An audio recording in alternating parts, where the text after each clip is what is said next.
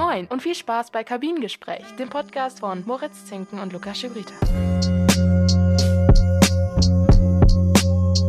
Ja, hallo, zurück, kann man schon fast sagen. Wie versprochen melden wir uns jetzt ein, zwei Monate nach der letzten Folge mit Benny the Jet Blinder zurück und sind auch froh, wieder hier zu sein. Ich bin mal gespannt, äh, wie wir heute reinkommen werden ins Interview, weil es nach ein, zwei Monaten Pause immer wieder eine Herausforderung ist, wieder so ein Interview zu gestalten und auch die richtigen Worte zu finden. Aber ich bin mal gespannt, wie wir das lösen werden im Interview mit unserem heutigen Gast. Und vielleicht kannst du auch zu unserem heutigen Gast schon ein bisschen etwas vorausschauend sagen. Ich wollte gerade auf jeden Fall erstmal sagen, ähm, hallo auch von meiner Seite. Ähm, ich bin Moritz Zinken und mache ja auch beim Podcast mit. Ähm, die Begrüßung hast du auf jeden Fall schon mal, schon mal verlernt, ähm, merke ich mir. Aber wie du es angesprochen hast, wir sind zurück aus der Pause, aus der Winterpause. Äh, insgeheim war es einfach zu stressig während der Klausurenphasen von uns, die eben ja, sehr unterschiedlich verlaufen sind. Aber wir sind eben zurück mit einem kleinen Jubiläum, mit unserer 20. Folge. Und als Gast haben wir Yannick Schneider. Äh, ich bin sehr froh, dass wir ihn eben gewinnen konnten als Interviewgast für die heutige Folge. Er ist Tenniskommentator, schreibt aber auch gern über sportpolitische Themen oder kritische Themen, wie zum Beispiel das Thema Doping. Und wie viele Tennisfans vielleicht auch wissen, andere Zuhörer von unserem Podcast äh, erfahren es jetzt. Es waren eben die Australian Open in Melbourne äh, vor zwei Wochen, beziehungsweise die haben über zwei Wochen stattgefunden. Am Sonntag war eben das Finale der Männer, am Samstag, wenn ich mich recht entsinne, das Finale der Frauen. Das wird eben Thema sein, denn Yannick Schneider ist eben ein echter Tennis-Experte. Ja, sonst noch was, Luki? Ich würde sagen, starten wir mit einem Interview.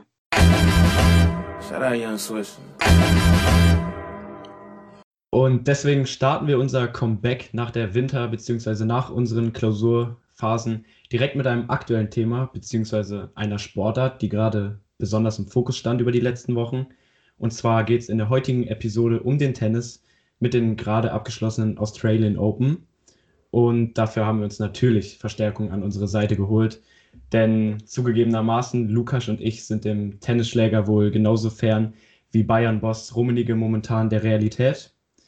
Und deswegen sagen wir jetzt erstmal herzlich willkommen an unseren heutigen Gast und Tennisexperten Yannick Schneider. Schön, dass du da bist.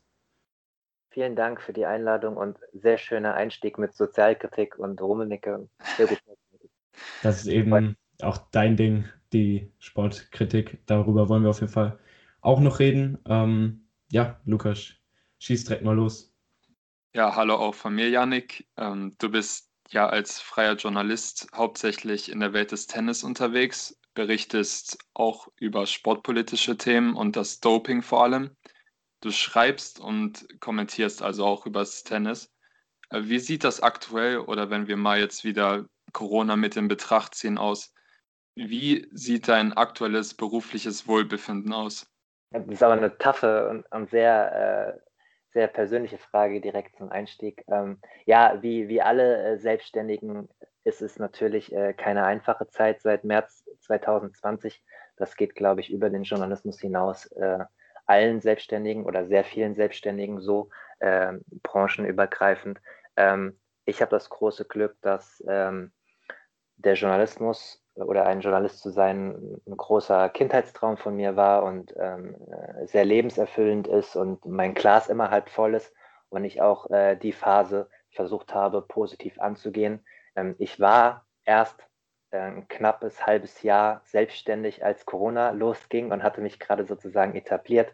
Ähm, ich war davor fest beim Tennismagazin, äh, fester Redakteur, knapp zwei Jahre und habe dann äh, es geschafft, durch meine ja, Fachexpertise im Tennis ähm, für Zeit Online und für die digitalen Medien der Sportschau sozusagen zu schreiben und habe dort mein erstes Turnier bei den ATP Finals 2019 vor Ort ähm, das Turnier der besten acht Spieler im Tennis bei den Herren äh, besucht und dort geschrieben und das hat denen auch offensichtlich gefallen, sodass ich danach auch bei den Australian Open 2020 vor Ort sein durfte und feste Aufträge hatte für diese beiden Medien, sodass ich da relativ abgesichert war und auch noch darüber hinaus beim NDR, was gar nichts mit Tennis zu tun hatte, in der Nachrichtenredaktion gearbeitet habe. So hatte ich mir das dann gerade erarbeitet, als Corona losging.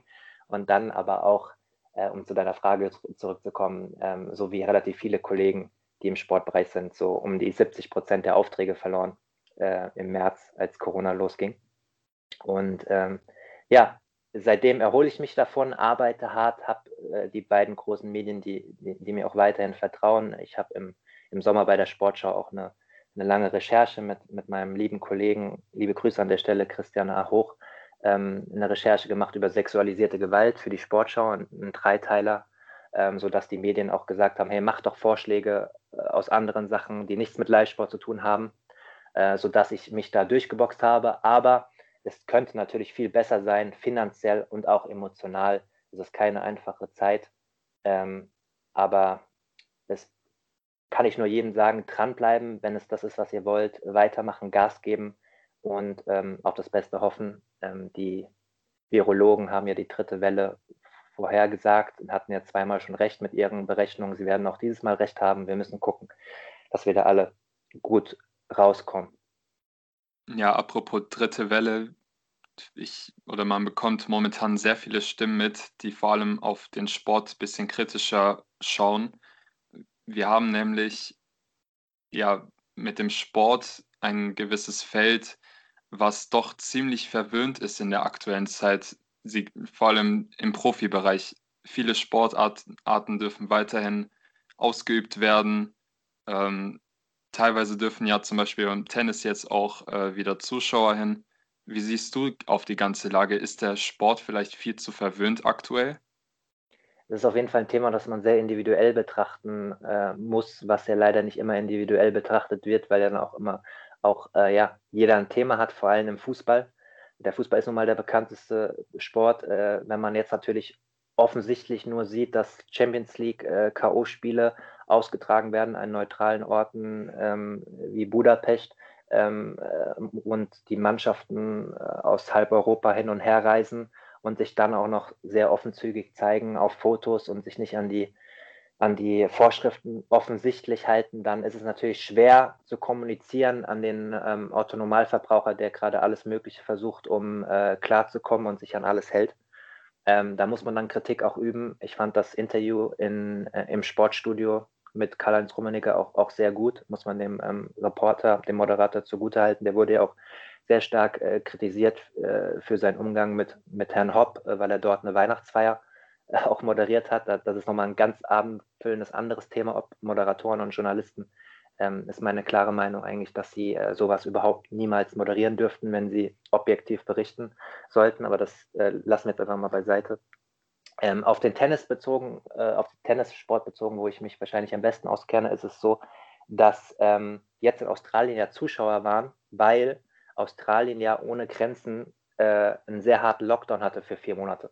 Und äh, in dem Bundesstaat ähm, unten im Osten, ähm, wo Melbourne liegt, Victoria, hatten sie vier Monate einen harten Lockdown mit Ausgangssperren, teilweise nur eine Stunde am Tag raus, Schulen geschlossen, Geschäfte geschlossen. Die haben sehr, ähm, sehr gelitten, die Leute, oder haben sehr viel geopfert. Und die waren dann aber auch bei Null teilweise. Ja? Das Höchste, was die hatten, waren 700, hatte ich für meinen Zeit-Online-Text äh, recherchiert, waren 700 Fälle pro Tag im Bundesstaat im August ungefähr. Und am Ende des Jahres waren sie bei null. Und wenn halt ungefähr 37.000 Australier im Ausland noch festsetzen, ähm, Saisonarbeiter, äh, Touristen etc., und nicht zurück nach, in die Heimat kommen, äh, weil nur ein bestimmtes Kontingent erlaubt ist wegen den strengen Maßnahmen, dann sind wir wieder bei dem Otto-Normalverbraucher in Australien, der sich dann natürlich schon fragt, so, hm, 37.000 meiner einheimischen Kollegen äh, sitzen irgendwo fest und jetzt kommen rund 600 Tennisprofis äh, eingeflogen auf 17 Maschinen, bezahlt von Tennis Australia, damit sie äh, um 80 Millionen Preisgeld bei den Australian Open spielen können. Äh, weiß ich nicht, ob das ganz die Re Relation ist. Das ist das, was die Leute viel gedacht haben. Was man aber auch dazu sagen muss, die Australian Open sind das größte Sportereignis in Australien, sind ein enormes, äh, enormer Wirtschaftsfaktor für, äh, für viele Arbeitsplätze zuständig, für viele Sponsoren, für bringen viel Gelder rein. Viele aus Melbourne arbeiten dort auch. Ich war in den letzten drei Jahren zweimal dort, ähm, habe gesehen, wie groß das dort ist. Also da ist Tennis spielt in den zwei, drei Wochen die wichtigste Rolle. Und das muss man halt auch mit einbeziehen. Und ähm, alles in allem war es schon gerechtfertigt, wenn man auch sieht, dass Tennisprofis, wenn man mal die Top Ten ausnimmt, also die, die, die Topstars ausnimmt, ja, sind auch nicht so krasse Superstars wie im Fußball und auch nicht so verhätschelt. Da war es auch wichtig, dass, ähm, sagen wir mal so, der Weltranglisten 75. Ähm, wieder Geld verdient, weil der hat nicht so krasse Sponsorengelder und die haben vor allem die Preisgelder für die frühen Runden hochgehoben. Also wenn du qualifiziert warst für die Australian Open, das sind ungefähr die besten 115 bei den Herren und Damen der Welt, dann hast du nur für die Teilnahme am Hauptfeld 100.000 australische Dollar bekommen, was knapp 70.000 Euro sind, äh, brutto. Ja, das muss man auch nochmal versteuern, aber das ist schon wichtig für die Nummer 80, Nummer 75 der Welt, um äh, dem Beruf als Profisportler im Tennis nachzugehen, die noch keine 8 Millionen auf der Bank liegen haben. Also ihr seht, so Pauschalurteil ist schwierig, deswegen habe ich jetzt ein bisschen ausgeholt. Aber es ist wichtig, dass man an beiden Enden auf jeden Fall Kritik übt. Also bist du eher so im Lager, das sagt, dass der Sport aktuell auch wichtig ist, damit die Leute vielleicht auch mit den Gedanken vielleicht auch mal abseits von Corona sind? Ja, ich finde das schon wieder eine krasse Aussage, das so zu bewerten. Klar, äh, wir könnten jetzt ganz plastisch sagen, Brot und Spiele waren schon immer gut für die Menschen. Ähm, aber letztlich bin ich da ja auch nicht unbedarft an der Sache. Ich bin hauptberuflich Sportjournalist und ähm, ich habe während der Corona-Krise, ich habe immer gesagt, ich bin nicht so abhängig von Live-Sport. Während der Corona-Krise habe ich gemerkt, dass ich doch relativ abhängig von Live-Sport bin. Und ähm, ich durfte jetzt nicht hinreisen, war offiziell akkreditiert als Journalist, habe alles über Zoom-Pressekonferenzen nachts um vier gemacht, habe zwei Wochen Nachtschichten gemacht und habe natürlich auch Geld verdient. Und wenn die Australian Open nicht äh, stattgefunden hätten, hätte ich in den zwei Wochen gar kein Geld verdient. Und die Grand Slams, die vier Grand Slams, die acht Wochen im, im Jahr sind wichtige Einnahmequellen für mich, subjektiv betrachtet. Dementsprechend kann ich da eine objektive Antwort nur geben, die subjektiv behaftet ist, indem ich sage, ja klar, es ist wichtig für mich auch als Arbeitnehmer. Ähm, aber objektiv betrachtet muss man, glaube ich, alles sehr individuell betrachten und rein auf die Australian Open bezogen kann ich nur sagen, es ist auf jeden Fall ein nicht unerheblicher Wirtschaftsfaktor in Australien. Ich fand es eben jetzt äh, ganz interessant, was du gesagt hast und ich glaube, da gehe ich auch mit, dass es eben wichtig ist, das individuell zu betrachten. Das hast du jetzt auch mehrmals ähm, herausgehoben. Es ist eben ein Wirtschaftsfaktor ähm, das wurde ja auch vielerorts dann oder von vielen Parteien hier auch in Deutschland so kommuniziert, dass der Fußball, da hängt eben auch viel dran oder auch andere Sportarten. Die Vereine gehen sonst insolvent und das sind eben auch Berufe und natürlich klar die Ablenkung oder es hängt eben auch dein Beruf da dran oder von vielen weiteren. Ähm, und das, was eben auch interessant ist, dass wirklich in Melbourne oder in Australien dann Corona auch wirklich im Griff war. Ähm, es gab ja dann auch zum Beispiel Anfang des Turniers diesen Fünf-Tage-Lockdown, dann nochmal wegen 13 Covid-19-Fällen äh, der britischen Mutante. Und dann wurden ja auch wieder danach Zuschauer zugelassen. Ähm, natürlich gibt es dann, denke ich mal, immer welche, die sich ärgern. Aber wenn wir jetzt über die Australian Open mal selber reden, ja, Novak Djokovic hat sie gewonnen, äh, zum neunten Mal insgesamt und seinen 18. Grand Slam-Titel. Wie betrachtest du jetzt in einem kurzen Statement rückblickend das Turnier einfach als Tennisjournalist? Ja, war schon sehr besonders. Du hast ja angekratzt, ähm, wie gesagt, zwei Wochen Quarantäne äh, vor dem Turnier. Ähm, 74 Spielerinnen, war, Spielerinnen und Spieler waren in harter Quarantäne sogar, weil auf ihren Hinflügen positive Fälle waren. Die durften dann gar nicht trainieren. Drei Viertel des Feldes durfte zumindest fünf Stunden am Tag trainieren. Das heißt, die Unterschiede, die Voraussetzungen waren zum ersten Mal äh, sehr unterschiedlich. Ihr habt es ja angesprochen, dann wurde erst vor Zuschauern äh, gespielt, dann gab es ähm, 13 Fälle, die nichts mit dem Turnier zu tun hatten, in einem äh, Aufnahmehotel, wenn, wenn man vom Flughafen kommt.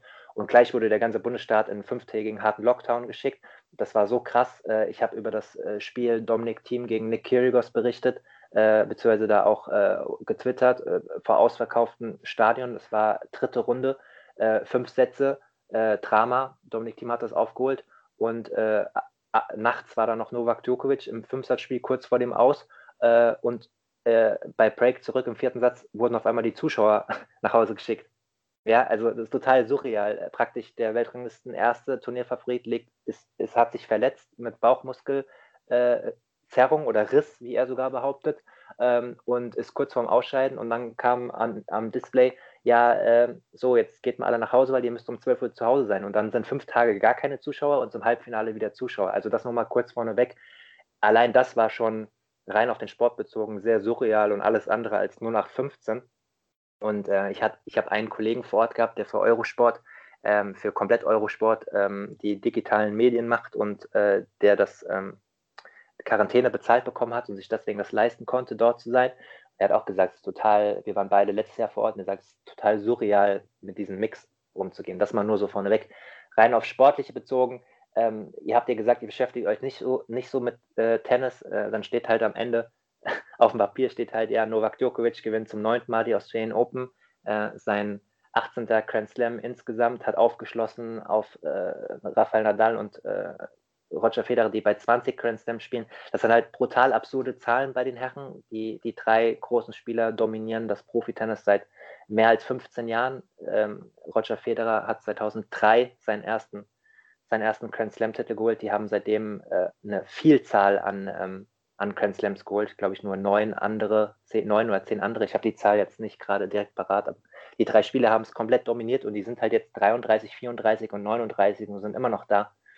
Und wer sich aber viel mit Tennis beschäftigt, der weiß eigentlich, dass dahinter eine Generation lauert. Das sind so fünf, sechs Spieler, die sind zwischen 27 und 22, 23 Jahre alt.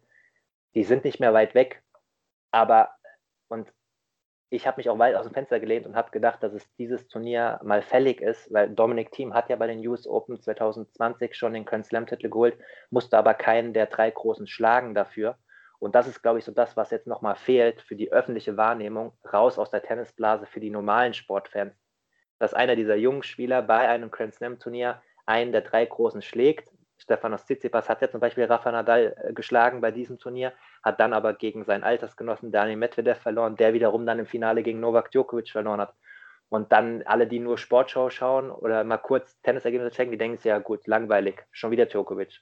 Das ist so etwas, was mich ein bisschen ja, nicht ärgert, aber schon beschäftigt, weil es dem Sport nicht so ganz gerecht wird, weil das sind echt gute Jungs. Ich nenne jetzt mal stellvertretend die, die Russen Daniel Medvedev, Andrei Rublev, ähm, den Deutschen Alexander Zverev, äh, der beste deutsche Spieler seit vier, fünf Jahren, Dominik Thiem und ähm, ja, und, äh, und Stefanos Tsitsipas, um jetzt mal, das sind so die, die Führungsriege äh, zu nennen. Und an denen liegt es halt, Tennis wieder interessanter zu machen. Und auch bei den Damen, Naomi Osaka ist gerade sehr, sehr dominant. Äh, Serena Williams versucht immer noch den Grand Slam-Rekord von 24 Titeln äh, ähm, zu knacken, hat jetzt zwei Top-10-Spielerinnen geschlagen und hat trotzdem das Turnier nicht gewonnen. Ähm, das sind so die spannenden Themen, aber die halt im Mainstream nicht so ankommen, weil die dominierenden Namen immer noch vorne sind. Ja, genau, auf diese Big Three werden wir gleich auch nochmal zu sprechen kommen. Muss man sich jetzt als Deutscher Sorgen um das deutsche Tennis machen? Oder besser gesagt, machst du dir Sorgen, so als jemand, der ein bisschen mehr in der Materie drin ist? Weil wenn man so auf die Daten schaut, eine Angelique Kerber ist jetzt nicht mehr so gut wie vor ein paar Jahren. Dann ist zum Beispiel Mona Barthe jetzt nur in, zweit, in die zweite Runde gekommen. Zverev hat man auch ein bisschen mehr erwartet. Abseits dessen hatte natürlich, ja, was viele wahrscheinlich mitbekommen haben, ähm, abseits des Platzes auch mit vielen Negativschlagzeilen um sich gesorgt. Zum Beispiel äh, diese eine Corona-Party, auf der er war.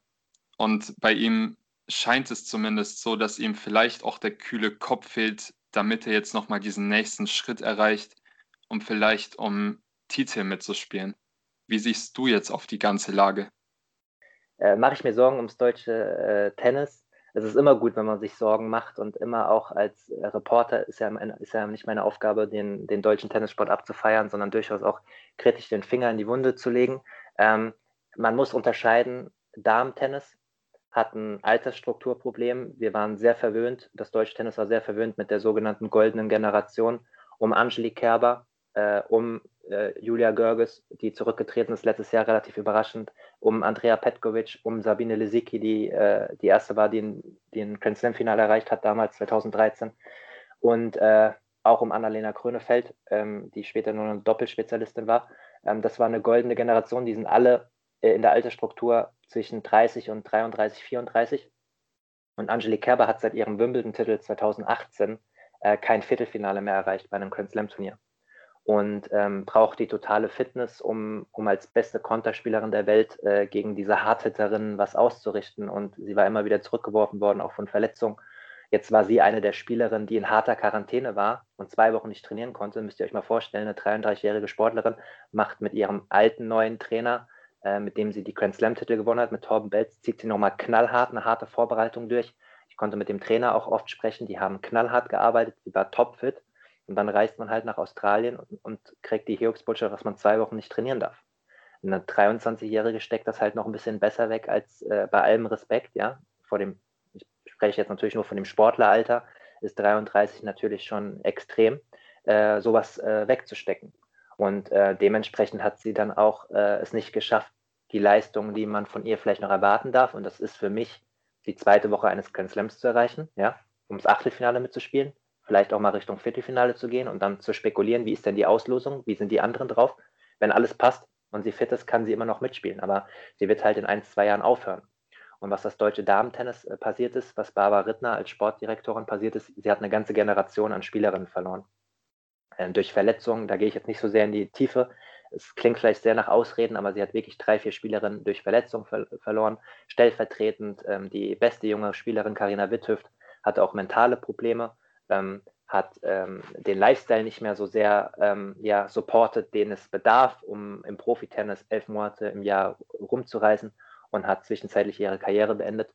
Und jetzt kommt eine Generation nach, die sind jünger als ihr, die sind alle so 17, 18, 19 erst, ja, und ähm, da sind ein halbes Dutzend Spielerinnen. Ich möchte explizit keinen Namen nennen, um da keinen äh, hervorzuheben, weil sich das als Journalist, finde ich, auch nicht so gehört, weil die haben schon genug Druck. Aber da können halt zwei, drei ähm, wieder nach vorne kommen. Aber da sprechen wir erstmal davon, dass sie vielleicht die Top 100 oder die Top 50 knacken. Und Deutschland war halt verwöhnt, dass, sie, dass man dauerhaft Spielerinnen hatte, die, die um mehr spielen.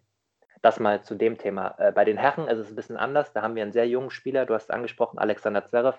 Der ist erst 23, ist aber schon seit 2016 in der Weltklasse dabei. Das darf man auch nicht vergessen, dass er erst 23 ist. Und wenn wir davon reden, dass die drei großen Spieler schon weit über 30 sind, mit ihrer Erfahrung aber immer noch dominieren, muss man das halt in den Kontext setzen. Er ist ein sehr talentierter Spieler, ähm, ein sehr mental starker Spieler auch, der ähm, allerdings auch noch ein bisschen unsicher ist in seinem äh, menschlichen Wesen und ähm, dem man aber auch zugestehen muss, dass man als junger Mensch Fehler machen darf und sich weiterentwickeln muss. Ähm, sowohl auf dem Court als auch abseits des Courts waren aber auch ein, zwei Themen, die ähm, ja äh, sehr kritisch zu sehen sind und bei denen man auch keinen Spaß mehr machen darf, mal die Corona-Sachen äh, auch äh, zu nennen, aber da, da ging es ja jetzt leider auch um Vorwürfe der sexualisierten Gewalt gegenüber einer seiner Ex-Freundinnen. Da steht jetzt Meinung gegen Meinung.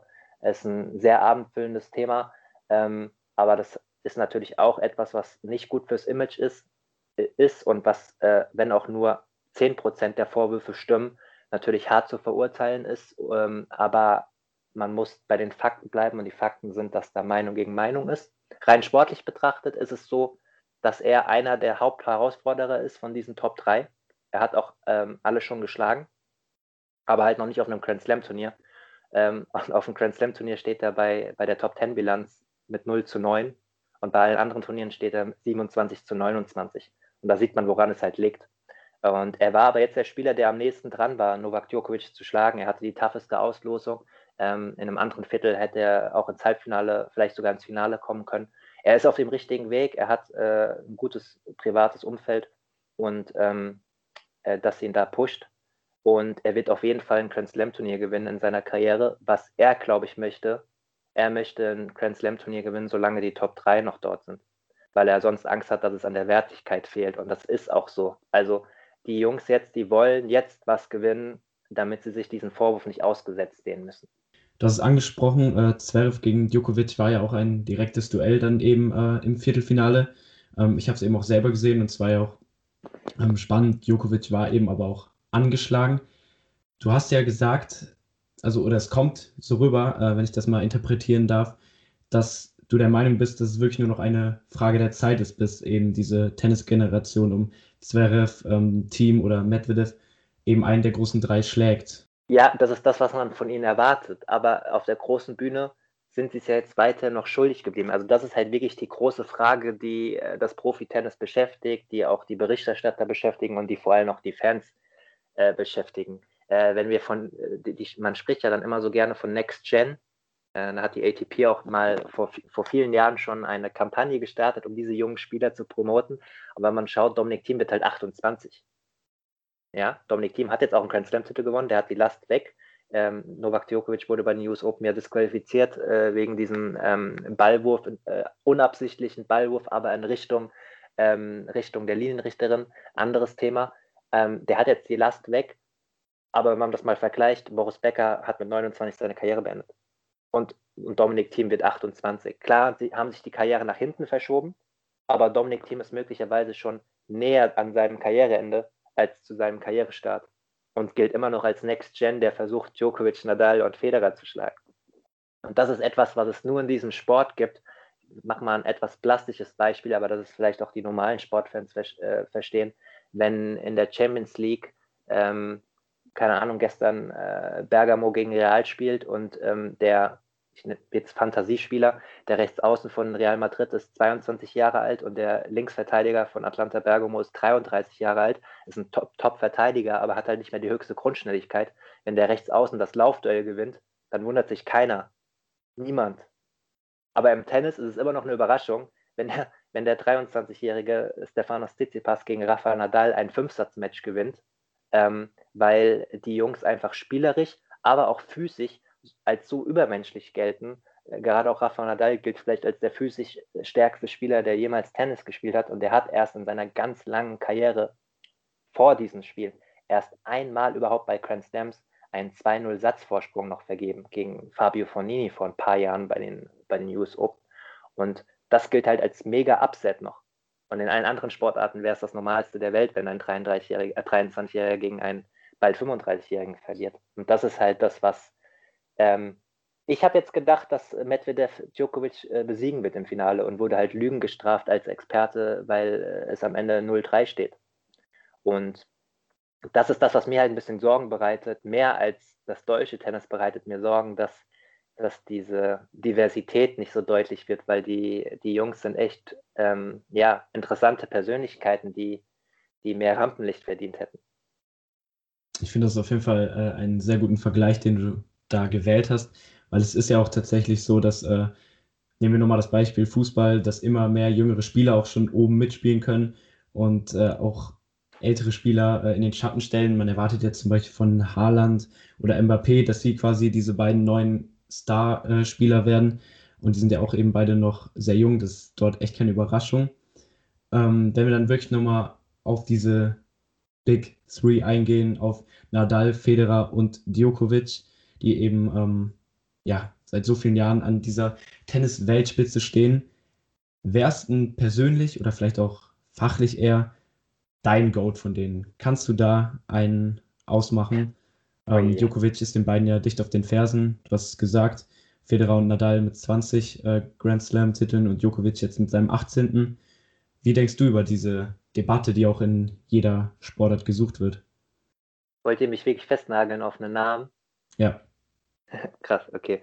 Ja, also in der, in der Tennisbubble ist es tatsächlich so, dass ähm, das eine abendfüllende Diskussion ist und jeder da eine Meinung zu hat und ich mich dieser Debatte immer ein bisschen entziehen möchte. Aber ich beantworte es natürlich trotzdem gerne für euch. Noch kurz vorweg, ich habe es gerade nochmal nachgeschaut. Ähm, 64 der vergangenen 63 Slams seit Roger Federers ersten äh, Titel in Wimbledon 2003 haben diese drei Spieler gewonnen. Krass. Ja, also so seit 2003 haben nur neun andere Grand Slams einen anderen Sieger gekannt. Und ähm, Daniel Medvedev, so hatte ich es auch in meinem Sportschau.de Artikel gelesen, der hatte die auf der Pressekonferenz liebevoll Cyborgs genannt. Also, ja. ähm, das nochmal vorneweg. Ähm, ich sehe es relativ nüchtern, ja. Äh, Roger Federer ist der beliebteste Tennisspieler wahrscheinlich aller Zeiten. Er hat einen Großteil seiner Erfolge im vorletzten Jahrzehnt gefeiert, wo er komplett dominiert hat von seiner Generation, ja, vielleicht weiß ich, ob ihr die Namen kennt, äh, so stellvertretend mal Leighton Hewitt und Andy Roddick äh, rauszupicken, die sind alle schon ganz, ganz viele Jahre zurückgetreten. Ähm, und da sieht man mal 39 äh, auf dem Niveau noch zu spielen. Äh, er hat ja jetzt ein Jahr nicht gespielt wegen einer Knieverletzung, möchte jetzt zurückkommen. Das ist auch unter Vorbehalt, muss man sehen, was er noch zu leisten imstande ist. Aber er hat es im, im hohen 30er Alter geschafft, Grand Slams zu gewinnen in, äh, in Wimbledon und bei den Australian Open.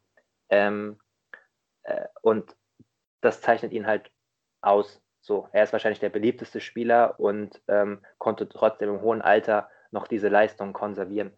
Äh, Rafa Nadal ist einfach ein physisches Monster äh, mit der mental besten Einstellung, äh, der nie aufgibt und gegen den es einfach brutal schwer ist äh, zu gewinnen, egal in welcher Verfassung ist.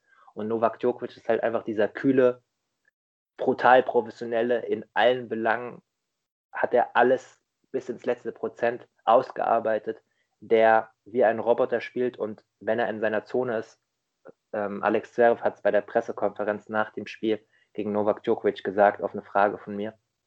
Der Unterschied ist, wenn man gegen Novak Djokovic beim Grand Slam führt, dann ähm, steigt halt nochmal sein Level und er spielt 30 Minuten ohne Fehler.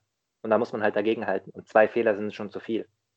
Und das ist halt das, was er am besten macht. Und rein von Erfolg her ist Novak Djokovic wahrscheinlich der beste Spieler, wenn ihr mich festnageln wollt weil er hat jetzt seinen 18. Titel mit 33 Jahren geholt. Äh, ich hatte das nachgeguckt. Rafa Nadal war schon älter äh, bei seinem 18. Titel und ähm, äh, Roger Federer war schon 35 bei seinem 18. Grand Slam-Titel. Das heißt, die Zeit ist auf seiner Seite. Wenn er noch drei, vier Jahre physisch in der Verfassung bleibt, was ihm zuzutrauen ist mit der medizinischen Betreuung, und er pro Jahr ein, zwei Grand Slams holt, dann kann man sich vorstellen, wer am Ende ähm, äh, das Grand Slam Race gewinnen wird, weil Roger Federer wird dieses Jahr vielleicht noch spielen. Vielleicht, je nach Corona-Krise, hängt er noch ein Jahr dran. Je nachdem, was mit den Olympischen Spielen ist. Er hat einen japanischen Ausrüster. Wenn die dieses Jahr nicht stattfinden, will er das vielleicht nächstes Jahr noch mitnehmen. Und Rafa Nadal gewinnt vielleicht noch zwei, drei Jahre die French Open, zu 100% sicher. Und ähm, so. Aber rein sportlich ist es Novak Djokovic, der das Grand Slam Race am Ende gewinnen wird. Von der Beliebtheitsskala ist es nochmal eine ganz andere Geschichte.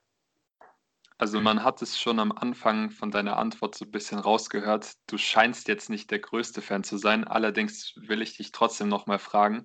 Ist okay. Ich, ich äh, nehme dich auch, Moritz, nochmal mit in die Frage. Seid ihr eigentlich generell Fans von diesen GOAT-Debatten, insofern, dass sich wirklich ja zwei oder mehrere Fanlager gegenüberstehen? Da gibt es ja nicht nur im Tennis äh, so, sondern im Fußball gibt es auch die Lager Messi gegen Ronaldo oder ja, im voll. Basketball LeBron James gegen äh, Michael Jordan. Äh, wie siehst du auf das Ganze? Da würde ich auch eure Meinung gerne mal hören, vielleicht auch aufs Tennis bezogen, als, als Außenstehende, die nicht so ganz in der Materie drin sind. Bei mir ist es auf jeden Fall so, dass, mir, dass ich mich schon ziemlich viel damit auseinandersetze, aber auch sagen muss, dass ich bei Messi oder Ronaldo mich nie festlegen kann. Es gibt einfach immer so viele Parameter, die man vergleichen kann. Äh, Messi natürlich wahrscheinlich der Beste am Ball, der mit dem besten Talent Ronaldo einfach mit dieser Mentalität und dieser Erfolgshunger. Basketball bekomme ich ja wirklich aktiv eigentlich nur LeBron mit und äh, Michael Jordan gar nicht so wirklich mitbekommen. Ähm, was mir immer wichtig dabei ist, ist natürlich, dass es nicht so diese klassischen Fans sind, die einfach nur unter jedem Post äh, eine Ziege ähm, kommentieren, sondern dass das wirklich so eine fundierte ähm, Debatte ist und man wirklich irgendwas vergleichen kann. Das ist mir halt immer sehr wichtig. Und beim Tennis, ähm, ich habe mich ja eben auch auf diese Frage vorbereitet und habe dann so Fakten rausgeschrieben, ähm, dass zum Beispiel Federer eben als äh, der meiste in den äh, oder mit der meisten Zeit als Weltranglisten Erster, dafür aber die negativste Bilanz in den direkten Duellen mit äh, Nadal und Djokovic hat. Dass den, Nadal Rekord, eben den Rekord verliert er jetzt übrigens. Entschuldigung, dass ich dich unterbreche. Novak Djokovic wird ihn am 8. März überholen mit, äh, okay. Den Wochen als Nummer 1 der, der Weltrangliste. Auch, auch wegen der Corona-Krise geschuldet und der eingefrorenen Weltrangliste teilweise.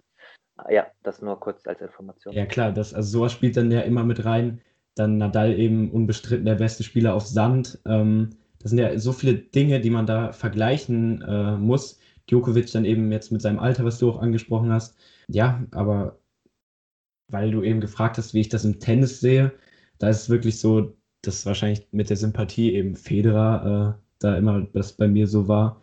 Ähm, aber ja, es sind auf jeden Fall für mich interessante Debatten.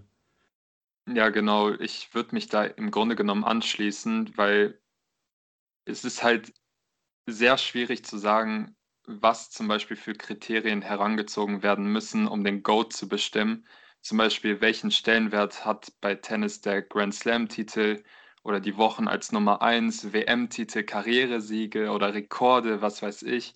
Und dann gibt es zum Beispiel, wir müssen ja nicht nur die drei aktuellen, vermutlich besten Tennisspieler heranziehen. Es gab ja auch Generationen vorher, wo es auch zu der Zeit herausragende Athleten gab. Nun muss man da wieder schauen, ja, die Generation hatten andere Voraussetzungen, sie hatten andere Sportplätze, andere Trainer, Trainingsmethoden oder andere Schläger. Und ich denke einfach, dass es ein sehr cooles Thema ist, so als Fan, worüber man wirklich richtig cool und schön diskutieren kann. Voll. Und äh, diese Diskussion wird, denke ich, auch nie ein Ende finden. Und ich bin im Grunde genommen einfach froh, dass es oder dass wir in einer Zeit leben, wo es in sehr vielen Sportarten sehr viele herausragende äh, Sportler gibt, äh, die sich von Rekord zu Rekord betteln. Und wenn ich jetzt im Tennis einen herauspicken müsste, gehe ich eigentlich auch wie Moritz, aber nur wegen dem Fakt, dass Roger Federer, wenn ich mich nicht recht entsinne, eine äh, slowakische Frau hatte oder hat und ich als äh, ja, Halbslowake habe dann natürlich noch ein bisschen mehr Sympathien für ihn. Also, ja. ja, die haben sich, äh, kleiner Fun Fact, die haben sich bei den Olympischen Spielen 2000 in Sydney kennengelernt. Ähm, sie war selbst eine Tennisspielerin und ähm, genau, er hat damals gegen Tommy Haas das Halbfinale verloren. Äh, Tommy Haas ist dann ins Finale eingezogen äh, als Außenseiter gegen Roger Federer und hat dann gegen Kafelnikov verloren und Silber bei den Olympischen Spielen geholt. Und äh, sie ist auch heute noch seine Frau und seine Managerin und äh, Mitmanagerin und organisiert alles. Und ja, das nur am Rande. Aber äh, um, um die Debatte abzuschließen, ähm, ich halte mich, da habt ihr schon richtig gemerkt, ich halte mich da gerne mal raus, ähm, weil ich mich eher um Themen äh, beschäftige, die ja für mich mehr Bedeutung haben im Journalismus, äh, so ähm, Sportpolitik, Doping oder auch mal Hintergrundgeschichten aus dem, aus dem Tennis, einfach gesellschaftliche Themen, die aber auch im Leistungssport stattfinden. Und ich versuche diese Themen immer zu verknüpfen. Ähm, und ich finde immer diese Goat-Debatten immer so abendfüllend. Aber ein wichtiger Punkt ist auch, wenn man diese Generationen miteinander vergleicht, dass das sehr unfair ist teilweise. Ja? Im Basketball zum Beispiel Michael Jordan, LeBron James, waren grundlegend andere Epochen, auch wie das Spiel gespielt wird im Basketball. Ja? Äh, Heute geht es nur noch hoch und runter, nur noch Fast Breaks, äh, es, jeder schießt von außen und so weiter. Ähm, deswegen ist es sehr schwer, äh, das miteinander zu vergleichen. Im Tennis zum Beispiel, Björn Borg ist mit 26 zurückgetreten, hatte alles gewonnen, 12 Grand Slam-Titel und ich glaube 12 Grand Slam-Titel. Ähm, und äh, alle dachten, boah, was eine Zahl und so weiter. Und dann ist er nochmal Anfang der 90er wiedergekommen und hat plötzlich nicht mehr dem Holzschläger gespielt, sondern mit den neuen Schlägern und wurde halt in Monte Carlo äh, beim Sandplatzturnier komplett, Entschuldigung den Ausdruck, aber abgeschlachtet. Ja, und hat so ein bisschen sein Denkmal beschädigt. Ähm, und da, das finde ich eine ganz interessante Anekdote, äh, um klarzumachen, dass man diese Epochen nicht miteinander vergleichen sollte. Deswegen ist Björn Borg kein Millimeter weniger wert, einer der größten Sportler im Tennis aller Zeiten. Aber da seht ihr anhand des Beispiels, wie schwer das ist, miteinander auszumachen. Aber es ist sicherlich so, dass die drei Spieler äh, mit den Parametern, die du auch aufgezählt hast, auch objektiv, ja, die besten Spieler sind aller Zeiten. Alleine mit dem Grand Slam-Rekord, ja. Pete Sampras hat damals mit 14 Grand Slam-Titeln aufgehört und niemand hat gedacht, dass irgendjemand mal wieder 14 Grand Slam-Titel holen kann. Und heute gilt eine, wenn, wenn Sascha Zverev vielleicht mal zwei oder drei Grand Slam-Titel gewinnt und damit eine Karriere beendet, gilt er im Vergleich zu den Spielern als nichtig. Ja? Aber Boris Becker hat sechs Grand Slam-Titel geholt und äh, gilt als mit der größte Sportler aller Zeiten in Deutschland, in der, in der Struktur damals mit Michael Schumacher und Jan Ulrich vielleicht noch. Ja, und äh, hat 14 Grand Slam-Titel weniger als die. Deswegen ist er ja trotzdem sehr beliebt. Da seht ihr, wie schwer das zu vergleichen ist, um nochmal ein bisschen mit Zahlen und Epochen umher zu jonglieren. Aber ich mache das eigentlich nicht gerne. Lasst uns vielleicht das Thema wechseln. Ich wollte gerade sagen, äh, machen wir mal einen härteren Cut. Ich würde gern oder wir würden gern einfach auch so ein bisschen mehr über dich und deine Arbeit erfahren. Ähm, mhm. Wie bist du denn überhaupt zum Tennis und dieser Karriere jetzt als ähm, Sportjournalist gekommen? Auch, dass du jetzt eben Freiberufler äh, bist oder beziehungsweise selbstständig bist. hast du Tennis gespielt oder erzähl einfach mal darüber ein bisschen was. Mhm. Also ich war schon immer ein Sportfreak als Kind bei mir auf dem Dorf. Ich habe äh, Fußball, Tennis, Tischtennis gespielt, alles im Verein. Alles so äh, im Jugendbereich auf Bezirksliganiveau. Also ich war nicht grottenschlecht, ich war aber auch kein Top-Talent. Ich habe das dann auch mit 13 irgendwann gemerkt, dass egal wie hart ich trainiere, ich in keiner Sportart Profi werden werde. Und ähm, ich war, meine beste Sportart war immer Tischtennis. Also ich habe Tischtennis am höchsten gespielt, spiele das heute auch noch. Ähm, Tennis auch noch, aber nur noch zum Spaß. Ähm, ich wusste aber schon sehr früh, dass ich ähm, Journalist werden will. Das war irgendwie schon so klar. Das war so in mir drin. Und ähm, ich dachte aber, dass mir das immer so zugeflogen kommt und habe mich in der Schule nicht so sehr angestrengt, aber zum Glück äh, das Ziel immer im Hinterkopf gehabt. Und nachdem die Schulzeit zu Ende war, hat sich das dann bei mir sehr gewandelt und ich war plötzlich sehr zielgerichtet nur auf dieses Ziel aus. Und ich habe eigentlich immer den Schritt vollzogen, der nötig war, um, den, um dem Ziel, hauptberuflich als Journalist arbeiten zu können, näher zu kommen. Dabei spielte Tennis eigentlich keine Rolle. Also mir war immer erstmal wichtig, dass ich hauptberuflich als Sportjournalist meinen Lebensunterhalt verdienen kann. Welchen Schwerpunkt ich dann da habe, war erstmal sekundär. Tennis war eine der Sportarten, die ich am meisten verfolgt habe, auch als Kind und Jugendlicher. Ähm, ich war ein sehr großer Tommy Haas-Fan, mit dem bin ich halt aufgewachsen. Ich bin in der Post-Boris Becker-Ära aufgewachsen. Ähm, das erste Tennisspiel, was ich gesehen habe, war das letzte Grand Slam-Finale von Steffi Graf 99 ähm, bei den French Open gegen Martina Hingis. Aber ähm, um mal ein bisschen vorzuspulen, ich, ich habe normale, ich habe studiert, ich habe eine normale Ausbildung gemacht zum Online- und Printredakteur und ich äh, wollte dann nicht im Lokaljournalismus bleiben, sondern ich wollte mir selbst eine Chance geben, in den Profisport reinzukommen. Und ich bin ähm, zu, für eine relativ unsichere Stelle zu Spox.com gegangen nach München. Mit sehr viel Unsicherheit verbunden in einer sehr teuren Stadt, mit äh, wenig Zusagen, außer wenn du dir den, Entschuldigung, den Ausdruck Arsch aufreißt, ähm, dann hast du hier eine Chance zu bleiben. Und ähm, ich war, ich weiß nicht, ähm, ob ihr Spox.com kennt, aber zu der Zeit, 2016, war ich selbst Spox-Leser und das war noch kurz bevor The Sohn an den Start gegangen ist. Das haben dieselbe Mutterfirma.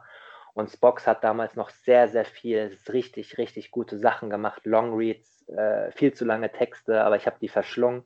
Und ähm, da ging ein kleiner Traum für mich in Erfüllung. Und ich weiß noch genau, am ersten Tag haben die mich halt gefragt, was denn meine Stärken sind. Und ich, äh, eigentlich war meine einzige Stärke zu der Zeit, also wo ich mich richtig gut auskannte, Fußball. Aber ich wusste, äh, dass wenn ich nur Fußball sage, dass ich dann da ganz viel Konkurrenz habe und äh, ganz viele Leute vor mir sind. Und ich habe mich halt auch für Tennis interessiert und äh, für Wintersport und äh, olympische Sportarten. Amerikanischer Sport ist so ein bisschen meine Lücke gewesen. Und dann habe ich halt gesagt, Tennis, Wintersport. Und ich habe aber auch gesagt, ich komme gerade aus einer Ausbildung bei einer Zeitung, ich habe gar keinen Sport gemacht. Ihr könnt mir eigentlich geben, was ihr wollt äh, ich versuche dann das Beste draus zu machen. Und so wurde ich dann halt am Anfang auch eingesetzt. Und ähm, ich habe auch über Fußball geschrieben, aber es war dann tatsächlich so, das war Sommer 2016 und das war gerade während des Wimbledon-Turniers. Und da hat sich nur ein einziger darum gekümmert. Und da war ich noch ein bisschen schüchtern, habe nicht gefragt, aber die US Open sind ja relativ schnell danach. Und dann war ich da schon ein bisschen gefestigter und dann habe ich halt gefragt, könnte ich da ein bisschen was helfen? Und derjenige war froh, weil der hatte gar nicht so große Lust. Der war eigentlich, das ist Adrian Franke, den kennt man vielleicht auch, der ist der NFL-Experte von, von Spox und von The Zone, äh, einer der besten äh, NFL-Experten europaweit. Gerne mal auf, auf Twitter folgen, ein super netter Kollege, äh, wenn ihr euch für American Football interessiert. Und der war froh. Und die äh, Chefs dort haben mich dann gepusht. Und ein paar Monate später habe ich über die US Open äh, berichtet. Äh, Angelique Kerber hat die US Open gewonnen. Ich habe eine Finalanalyse geschrieben habe wohl nicht alles falsch gemacht in dieser Finalanalyse, bestimmt auch nicht alles richtig, weil ich mega nervös war. Und dann war ich plötzlich der Spox Tennismann mit 26. So, das ging relativ schnell. Was mir dann halt gefehlt hat, war äh, die praktische Turnier vor Ort Erfahrung. Ich habe dann anderthalb Jahren bei Spox gearbeitet. Äh, ich bin den Chefs dort mega dankbar. Ich äh, habe viel Tennis gemacht. Ich durfte aber auch viel Sportpolitik, viel Doping-Themen machen. Ich habe eine Themenwoche gemacht, Tabus im Profifußball ähm, Depression, Homosexualität, Rassismus, damals als Zugpferd mit, mit einem Interview mit Theresa Enke, der Witwe von Robert Enke. Das hat mir sehr viel Aufmerksamkeit gebracht, aber auch sehr viel Sensibilität. Aber Tennis war immer parallel da. Und dann habe ich irgendwann ein Angebot bekommen vom Tennismagazin in Hamburg als fester Redakteur zu arbeiten, ähm, mit ein bisschen mehr Sicherheit verbunden, ein zwei Jahre fester Vertrag. Aber was letztlich den Ausschlag gegeben hat, war ganz klar, dass sie mir die Zusage gegeben haben, ähm, vermehrt zu den Turnieren vor Ort zu reisen. Und ich war davor halt ein Schreibtischtäter, der sich versucht hat, mühsam Kontakte aufzubauen, aber das geht halt vor Ort viel leichter. Und das war dann der, der Punkt, wo ich mich für zwei Jahre lang komplett auf Tennis gestürzt habe beim Tennismagazin. Da habe ich bis Oktober 2019 äh, festgearbeitet und äh, das hat dann journalistisch nicht mehr ganz gepasst. Ähm, wir haben uns aber im Frieden getrennt und äh, ich bin denen sehr dankbar, weil ich halt diese Vorortberichterstattung, die Erfahrung gesammelt habe. Und dann habe ich mich selbstständig gemacht und dann war es tatsächlich so, dass ich von dieser Fachexpertise profitiert habe und dass die großen Medien wie Zeit und Sportschau mich deshalb äh, in Betracht gezogen haben, weil ich halt die Fachexpertise im Tennis habe und nicht, weil ich so ein herausragender Schreiber bin oder so super über Fußball berichten kann oder so super über Doping berichten kann, sondern weil ich halt die Kontakte im Tennis habe. Und das habe ich halt dann versucht auszunutzen. Und deswegen ist es heute bei mir ein bisschen zweigeteilt. Ich mache normale Sportberichterstattung im Tennis. Dafür kennen mich viele Leute oder denke ich mal, dass, dass äh, ich halt eher so als Tennisreporter gesehen werde. Ich liebe es aber eigentlich noch mehr, über Sportpolitik und Doping zu berichten und über solche mentale Gesundheitsthemen, wie zum Beispiel in der Themenwoche. Ja, so, das war jetzt so ein bisschen ausführlich der, der Weg, wie es zum Tennis gekommen ist. Also alles andere als planmäßig, aber im Journalismus, das äh, merkt ihr bestimmt auch in eurer Anfangszeit, führen ganz, ganz viele Wege nach Rom. Ja, auf jeden Fall äh, danke dir für diese Ausführlichkeit. Ähm, ist ja auch für uns jetzt mal privat nicht ganz äh, uninteressant. Was mich halt einfach daran jetzt so mit am meisten überrascht hat, ist einfach äh, ja wirklich dein, deine Mentalität und ähm, wie du dir wortwörtlich dann auch den Arsch aufgerissen hast, ist wirklich für uns oder für mich jetzt so ein Weg, den ich sehr beeindruckend finde und hast dir auf jeden Fall was Cooles aufgebaut. Was mich jetzt noch am meisten darüber interessieren würde, über deine Karriere bis jetzt, was war so das krasseste Erlebnis oder dieses Erlebnis, das dir jetzt sofort in den Kopf kommt ähm, in der Journalistenbranche oder auch im Tennis generell? Ähm, du hast recht, also ich bin auch auf dich aufmerksam geworden als Tennisreporter. Ähm, was war da so die besonderste Situation? Schwierige Frage. Kurz noch vorneweg geschoben, weil es für euch wahrscheinlich auch interessant ist und vielleicht auch Leute, die zuhören, die sich vielleicht für Journalismus interessieren. Was ganz, ganz wichtig ist im Jahr 2021 ist, dass das, also Journalismus und speziell Sportjournalismus kann der beste Job der Welt sein, der schönste Job der Welt sein. Aber man muss sich darüber bewusst sein, in welche Branche man eintritt und dass das ganz, ganz, ganz harte Arbeit ist. Vor allem in jungen Jahren für wenig Geld, viel, viel arbeiten, viel Entbehrlichkeiten. Ähm, man fängt im Lokaljournalismus an, man macht teilweise Dinge, wo man denkt, so, was mache ich eigentlich hier? Und man ist ganz, ganz weit weg vom Profisport. Und es gibt keine Garantie dafür, dass man irgendwann in den Profisport reinkommt. Es gibt, wenn man sich den, äh, wenn man sich den Hintern aufreißt, dann gibt es meistens von zehn Leuten so vier, fünf, sechs, sieben Leute, die einen pushen. Und dann geht irgendwann eine kleine Tür auf. Und die Tür ist alles andere als ideal. Und dann muss sich jeder selbst entscheiden in jungen Jahren, ähm, gehe ich durch diese etwas unbequeme Tür und versuche mein Glück? Oder sage ich, pff, nee, das ist mir das ganze Drama nicht wert, ich mache vielleicht lieber was Sicheres. Und das, äh, das sage ich allen jungen Leuten, die im, ich bin ja selbst noch jung, bin gerade erst 30 geworden. In der Branche ist das noch jung bin auch bei den Tennisturnieren mit der Jüngste überall. Ähm, aber das sage ich allen, dass sie sich, dass sie nur Sportjournalist hauptberuflich werden wollen, wenn es wirklich ihr Herzbluttraum ist, weil man verdient sich nicht dumm und dämlich in jungen Jahren. Und jetzt gerade mit Corona noch ist es eine sehr unsichere Branche. Das wollte ich nochmal noch mal erwähnen ähm, für diejenigen, die das vielleicht interessiert. Nicht entmutigen, sondern nur klar machen, dass es kein Zuckerschlecken ist. Und wer vielleicht sagt, nee, für mich eher äh, weniger Aufwand und mehr Geld dann und aber wenn man trotzdem gerne schreibt, dann vielleicht doch eher in die PR-Branche gehen oder in die Marketingbranche. Ähm, genau, das vorneweg. Mein äh, krassestes Ereignis, also was am überforderten, überfordersten war, war auf jeden Fall mein erstes Grand Slam vor Ort. Da gab es nicht diesen einen Aha-Effekt, sondern es war einfach alles überfordernd. Das war Australian Open vor drei Jahren wie ihr seht, so lange ist das noch gar nicht her. Also ich habe mir die Vorortberichterstattung erst mit 27 erarbeitet gehabt. Oder das heißt erst mit 27 erarbeitet gehabt. Und es war halt alles krass, ne? Zeitunterschied, Jetlag, erster Turniertag, äh, hunderte Erstrundenspiele zeitgleich. Wie setzt man den Schwerpunkt? Über was berichtet man jetzt? Ich war damals schon für das Tennismagazin da, aber noch freier Journalist und wir hatten ein Konstrukt. Ich wurde erst am 1. Februar fester Redakteur, war aber schon für die da, hatte aber noch die Zusage, ich durfte auch für andere was machen. Ja, erstmal überhaupt, wo setze ich jetzt den Schwerpunkt? Wem mache ich welches Angebot? Gehe ich jetzt auf den Center Court auf Platz 18 oder zeitgleich in vier verschiedenen Pressekonferenzen.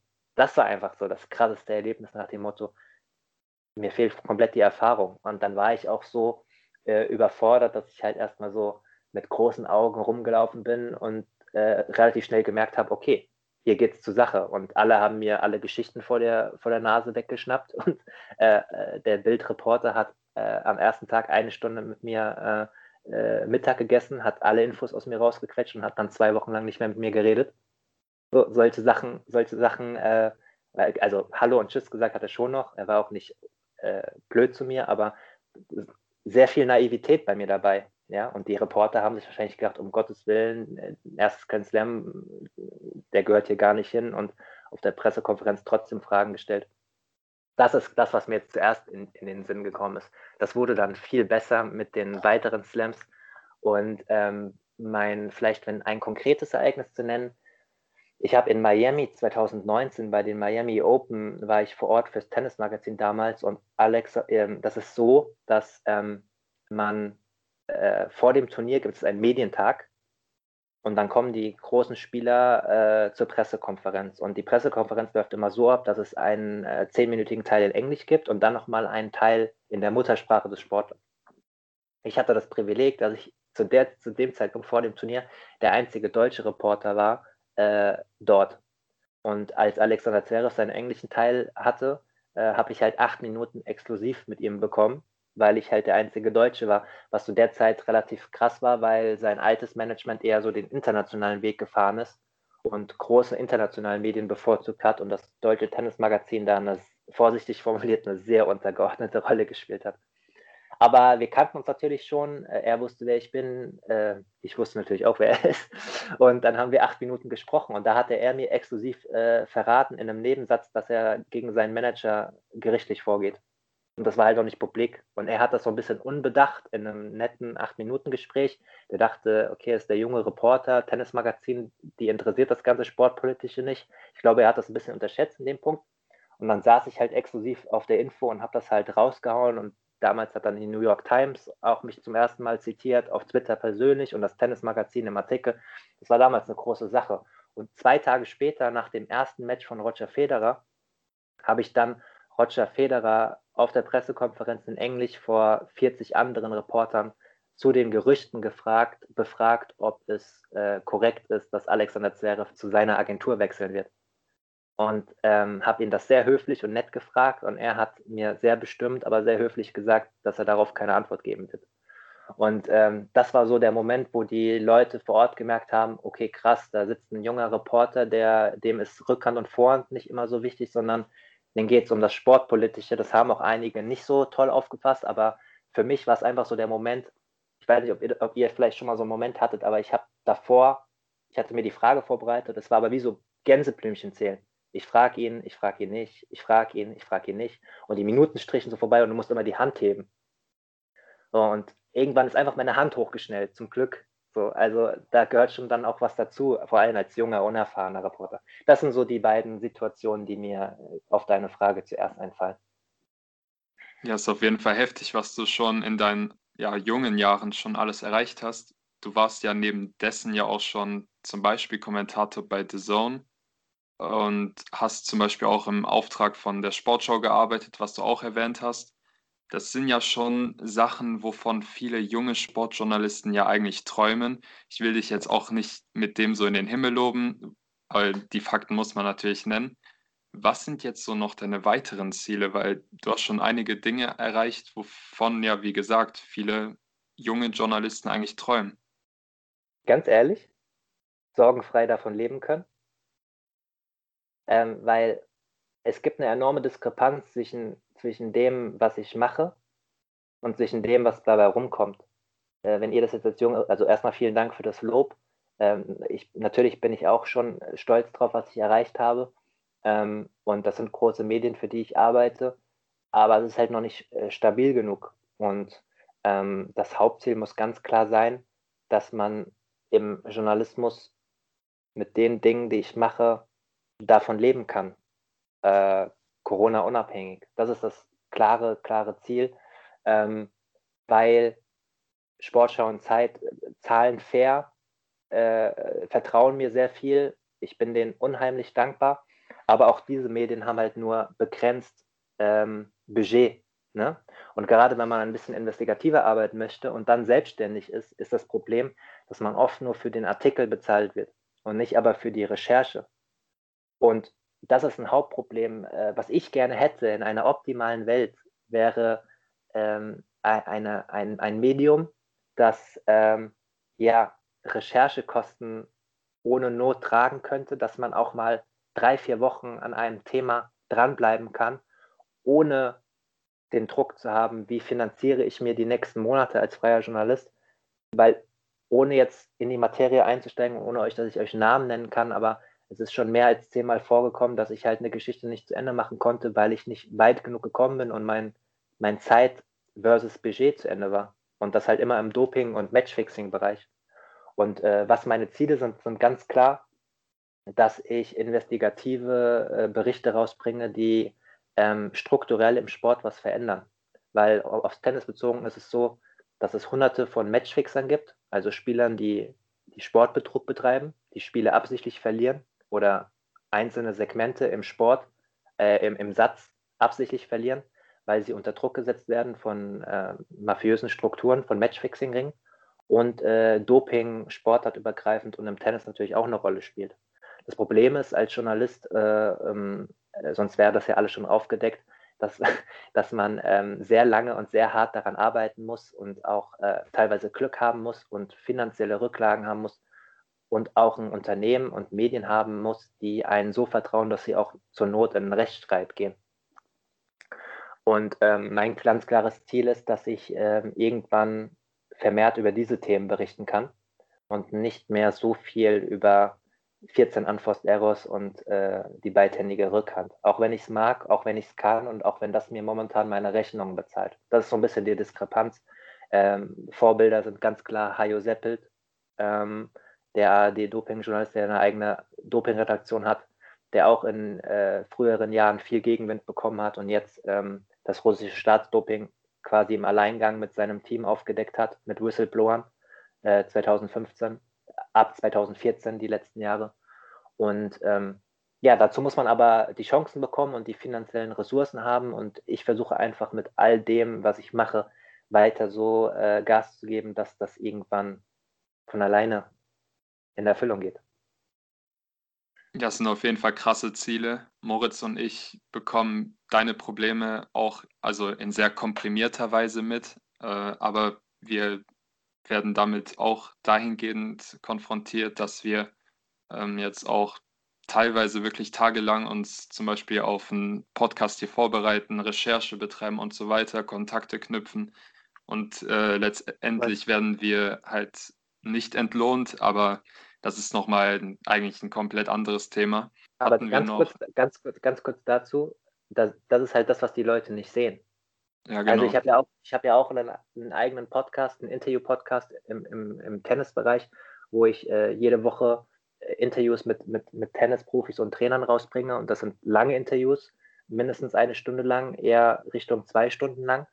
Und ähm, am Ende hören die Leute halt den Podcast oder lesen den Artikel oder sehen die Dokumentation von Kollegen. Ne? Wenn so eine ARD-Doping-Redaktion äh, Dokumentation rauskommt, die ist ja teilweise 45 Minuten lang, da sitzen die teilweise ein Jahr dran.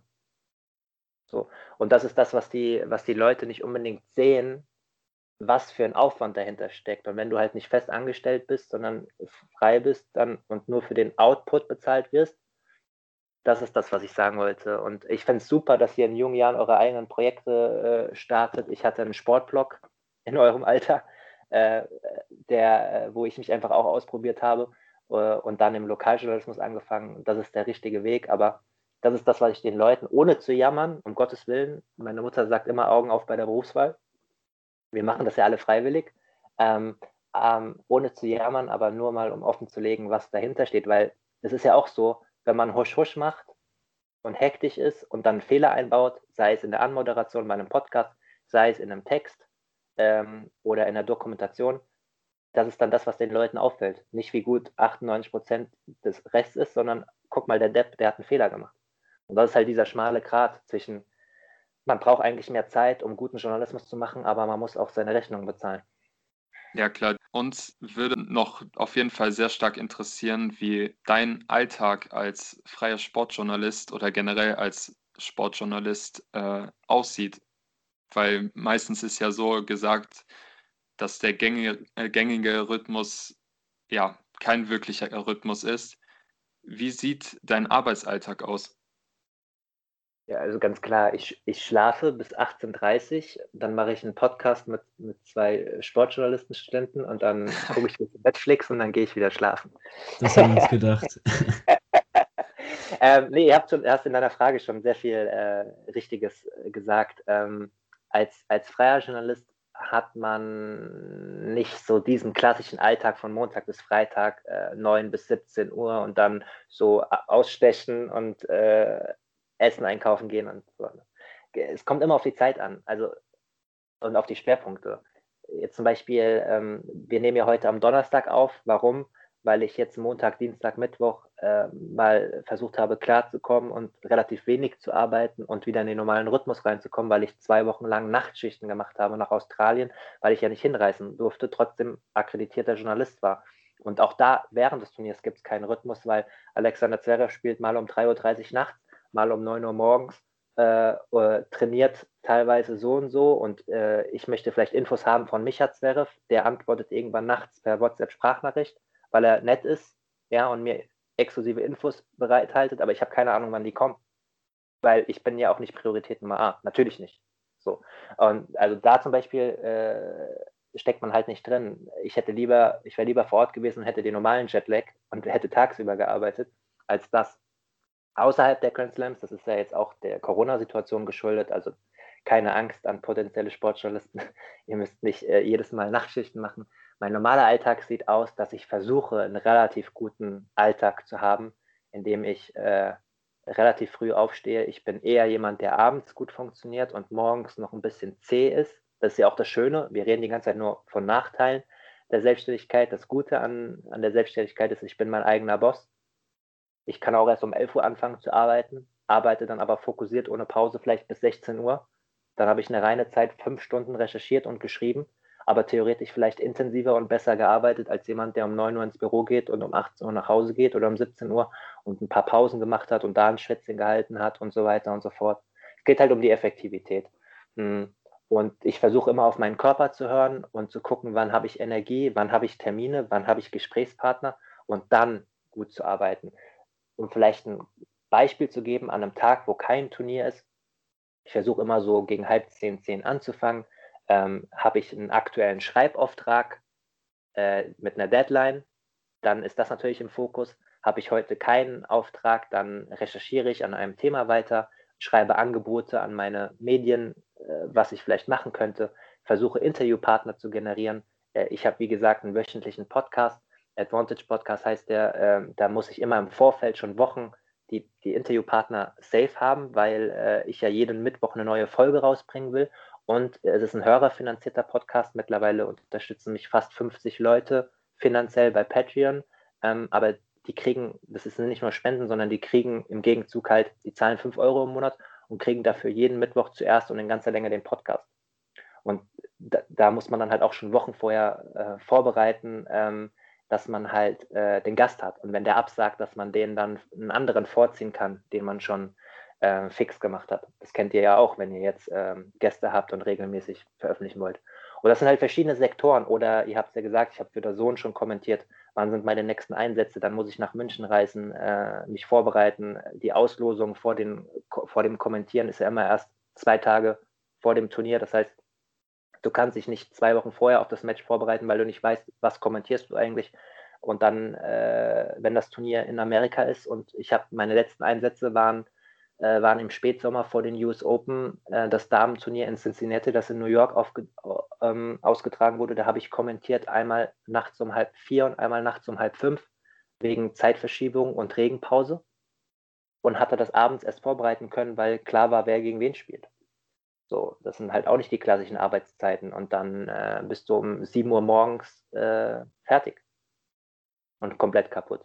Aber es ist trotzdem cool. Ne? Aber da seht ihr, ähm, Es sind nicht die klassischen Arbeitszeiten, aber ich kann auch einfach mal drei Tage sagen, ich mache nichts oder ich lasse um 14 Uhr den Stift fallen und gehe mit meinem besten Freund, äh, der gerade Papa geworden ist, und seinem Baby spazieren. Das kann ein normaler Arbeitgeber nicht machen. So und so muss man halt immer gucken, dass man sich die positiven Elemente rauszieht. Aber was man definitiv sein muss, ist gut organisiert. Und das habe ich auf die harte Tour gelernt. um mal ein bisschen was auch Ehrliches zu sagen, äh, es ist nicht immer leicht.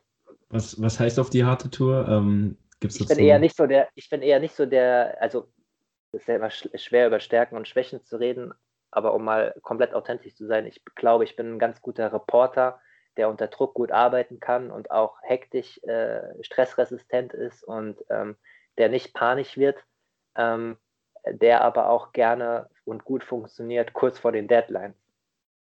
Ähm, der auf den letzten ich, Drücker arbeitet. Ja, das ist, glaube ich, eine Journalistenkrankheit. Also ähm, ich bewundere Journalisten, die zum Beispiel, wenn sie in zwei Wochen einen Text für die Zeit abgeben müssen, zwei Wochen vorher das schreiben und picobello fertig sind. Ich habe das mal probiert. Ich habe den Text am Tag vorher komplett umgeschrieben. So, weil ich äh, zwei Wochen vorher nicht diesen, ja, diesen, ein Sportler würde sagen, nicht diesen Matchdruck verspüre. Also der Text war nicht so gut, wie er hätte sein können. Und da habe ich halt den Anspruch und dann mache ich es am letzten Tag. Aber natürlich darf man nicht immer am letzten Tag anfangen, weil man muss natürlich recherchieren und Gesprächspartner haben. Also wenn, ne, wenn man um 19 Uhr Abgabe hat und man fängt morgens um 12 Uhr an äh, und fragt dann erst die Gesprächspartner an und ist nicht gut vernetzt, dann funktioniert es natürlich hinten und vorne nicht. Aber gerade auch mit der Orga und Rechnung schreiben, man, man merkt halt, dass ähm, man besser früher als später Rechnung schreiben sollte, weil das in den großen Unternehmen halt auch lange dauert, bis das Geld dann mal auf seinem eigenen Konto ankommt. So, und äh, in, in, der optimalen Welt hätte ich gerne äh, einen Sekretär, äh, der mir die ganzen Rechnungen macht und mir da ein bisschen den Rücken frei hält. Äh, aber es gibt tatsächlich auch Leute, die gerne so Orga machen und Bürokratie machen. Ich gehöre nicht dazu, muss man aber als äh, selbstständiger Journalist definitiv beherrschen. Okay, das hört sich definitiv aber so an, als hättest du dann den Bogen raus und arbeitest wirklich so, wie es zu dir am besten passt. Und ich würde mal sagen, äh, das ist uns ja jetzt immer mehr aufgefallen, auch nicht ganz unerfolgreich. Du hast es eben schon erwähnt, du hast die Corona-Pandemie auch dahingehend genutzt, dass du einen eigenen Podcast ins Leben gerufen hast, der jetzt eben jeden Mittwoch kommt. Advantage der Tennis- und Sport-Podcast in dem du, wie es dort auch geschrieben steht, eben zeitlose Interviews führst mit interessanten Persönlichkeiten ähm, aus der Tenniswelt oder auch generell aus der Sportwelt. Wie ist das dazu gekommen äh, und was ist dein Bestreben mit diesem Podcast? Also erstmal vielen Dank, dass ihr es erwähnt. Äh, hätte ich das gewusst, hätte ich es gar nicht selbst einstellen müssen. äh, äh, vielen Dank, das, das ist wirklich lieb. Ähm, ja, um ehrlich zu sein, hatte ich die Idee schon länger. Ähm, als ich habe sie, also der, den Podcast habe ich gegründet im ersten Lockdown im April 2020, letztes Jahr, aber die, die Idee hatte ich mindestens schon anderthalb Jahre vorher. Ähm, viele von euch kennen bestimmt den, den Rasenfunk, äh, den, den Fußball-Podcast von, von Max Jakob Obst, der gerade auch äh, diesen erfolgreichen Elf-Leben-Podcast über das Leben von Uli Hoeneß äh, publiziert. Auch unbedingte Hörer, Hörempfehlung. Und ich habe mal ein ganz langes Gespräch äh, aus dem Rasenfunk gehört mit Holger Bartstuber ähm, es war ein Karriereinterview, den ehemaligen Verteidiger von, von Bayern München, National, äh, Nationalspieler, äh, dann bei VfB Stuttgart, spielt jetzt, glaube ich, noch dort in der zweiten Mannschaft. Und das Interview ging knapp vier Stunden.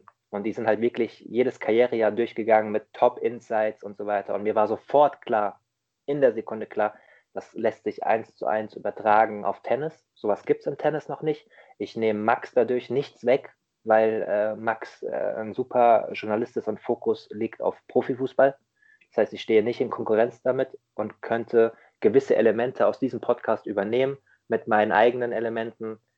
Und ich wollte unbedingt auch einen Interview-Podcast machen, weil ich nicht der Nächste sein wollte, der äh, über einen Sport schwafelt, alleine. Äh, das, da wollte ich mich auch nicht zu hoch äh, hängen. Wie ihr merkt, ich rede auch gut und gerne und lange antworten und ich wollte dem Ganzen entgegenwirken, indem ich kompetente äh, Profisportler habe und mich nur auf die Fragen konzentriere. Und die Idee hatte ich schon lange, aber ich konnte sie nie umsetzen, weil es war immer so viel los. Beim Tennismagazin war viel los, dann in der Selbstständigkeit ging es erstmal darum, Fuß zu fassen und äh, ich wollte mich auch nicht so aus dem Fenster lehnen, so, jo, jetzt mache ich mal einen eigenen Podcast und äh, mache alles mal so mit links. Ja, aber in der Corona-Krise war es dann tatsächlich so, dass ich ja viele Aufträge verloren hatte und dann auch meine Freunde gesagt haben, wenn nicht jetzt, wann dann? Und dann habe ich das gegründet, drei Wochen vorbereitet. Ähm, eine gute Freundin von mir aus München hat ein professionelles Podcast-Cover gemacht. Ich habe äh, mit einer Radiomoderatorin, die eine Freundin ist, ich habe beim Radio früher gearbeitet, früher äh, auch äh, die ersten Sporen verdient. Die hat mir Jingles eingesprochen. Ähm, ich habe mich professionell vorbereitet. Dann kam mir natürlich mein Tennisnetzwerk zugute und dann äh, habe ich Jan-Lennart Struff, die deutsche Nummer zwei, gefragt, ob er in meiner ersten Folge zu Gast sein will. Und er so, jo, gut, mache ich, ja. So, also war so nett und ist in den Podcast gekommen. Ich konnte das bewerben. Habe natürlich auch viele Leute, die Tennis mögen in meinen sozialen Medien. Habe auch eigene soziale Medien äh, gegründet. Also ihr könnt den Podcast finden auf äh, Instagram advantage-podcast oder auf Twitter advantagepod oder auf Facebook advantage podcast in einem Wort. Und da gebe ich auch die ganzen Infos raus. Und äh, da habe ich dann erstmal im Lockdown jede Woche ein Interview rausgehauen, bis, äh, bis ich irgendwann gemerkt habe, wenn ich so weitermache, habe ich im Sommer keine Gäste mehr. Und habe dann mal ein Konzept nochmal entwickelt. Und das hatte ich ja vorhin schon erzählt. Ich habe jetzt zwei lange Interviews im Monat, äh, eine, ein Interview mit einem internationalen Kollegen und eine Sonderfolge. Die kommen immer Mitte der Woche raus. Ähm, mittwochs exklusiv und zuerst für Patreons. Äh, man kann mich unterstützen auf patreon.com slash advantagepodcast.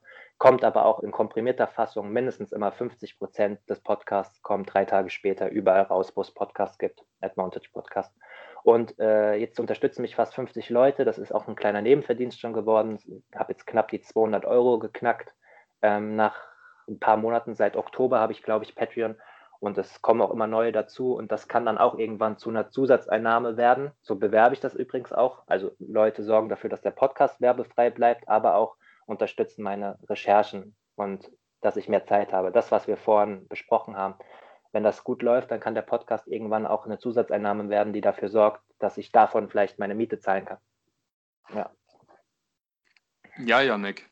Wir haben jetzt, glaube ich, ein bisschen äh, über eine Stunde, aber das ist egal, weil wir danken dir vom Herzen wirklich, weil es war ein sehr, sehr interessantes äh, Gespräch, wo wir nicht nur Einblicke in die Tenniswelt bekommen haben, sondern auch jetzt am Ende nochmal zum Sportjournalismus. Und wie gesagt, wir danken dir vielmals, dass du dir jetzt heute die Zeit genommen hast und hoffen natürlich, dass du in der Zukunft vor allem das Ziel der finanziellen Unbeschwerde auf jeden Fall erreichen wirst. Vielen Dank dafür, macht so weiter. Entschuldigung, dass die eine oder andere Antwort ein bisschen ausschweifend war, aber äh, ähm, ich, ich, gerade beim Thema Journalismus ist es mir wichtig, dass die Leute einen, einen fairen und ordentlichen Eindruck bekommen, weil ich war damals ein bisschen naiv. Also ich würde alles immer wieder noch genauso machen, aber ich war halt so auf das Ziel fokussiert, ähm, dass ich mich mit den Rahmenbedingungen nur, nur unterschwellig ähm, ähm, ja, auseinandergesetzt habe. Ich hätte es, glaube ich, trotzdem durchgezogen, aber es ist, glaube ich, fair, äh, wenn man da äh, ja ausführlich mal Bericht erstattet, wie es wirklich zugeht. Das war mir auf jeden Fall wichtig, gerade wenn vielleicht ähm, Studentenkollegen von euch zuhören. Ich würde sagen, da kann man nur zustimmen und das waren sehr schöne, ehrliche Worte zum Ende dieses Interviews. Auch nochmal Danke von mir, Yannick. Und ich wünsche dir noch einen schönen Abend und äh, weiterhin viel Spaß in der Welt des Sportjournalismus. Danke euch auch viel Erfolg für Studium und für alles, was ihr euch wünscht.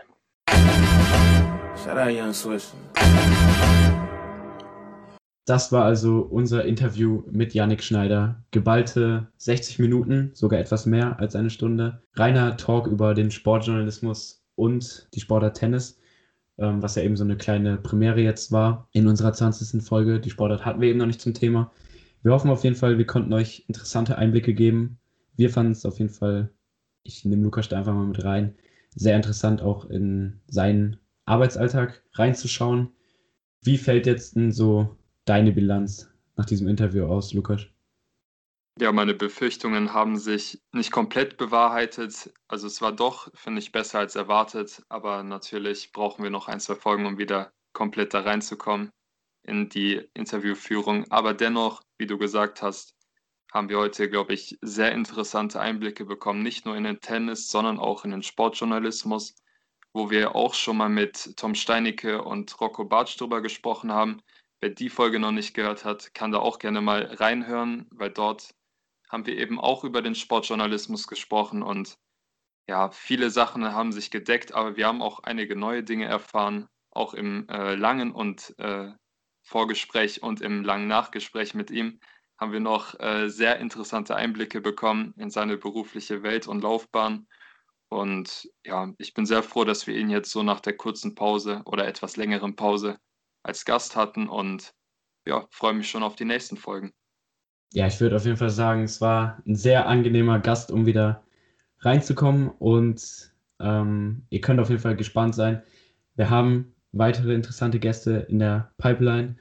Mit Yannick Schneider haben wir da wirklich einen guten Start hingelegt, wie ich finde. Und wie gesagt, wir haben es schon mal während des Interviews betont, aber folgt gerne ähm, Yannick Schneider, schaut seinen Podcast äh, an, beziehungsweise hört mal rein. Es sind wirklich sehr interessante Interviews mit ähm, interessanten Persönlichkeiten. Advantage, der Tennis-Podcast eben. Und natürlich auch für uns die Eigenwerbung. Folgt uns auf Instagram, Twitter, ist alles unten in den Show Notes verlinkt. Gebt uns auch gerne Feedback, das ist wirklich das Wichtigste für uns. Wir wollen jetzt eben die nächsten Wochen, die nächste Zeit natürlich wieder weitermachen. Und deswegen würde ich sagen, war es das mit dieser 20. Episode von Kabinengespräch. Lukas, gehört das Schlusswort. Ciao, Kakao. Peace out. Darf natürlich auch nicht fehlen. Geil, dass ihr zugehört habt. Bis dann.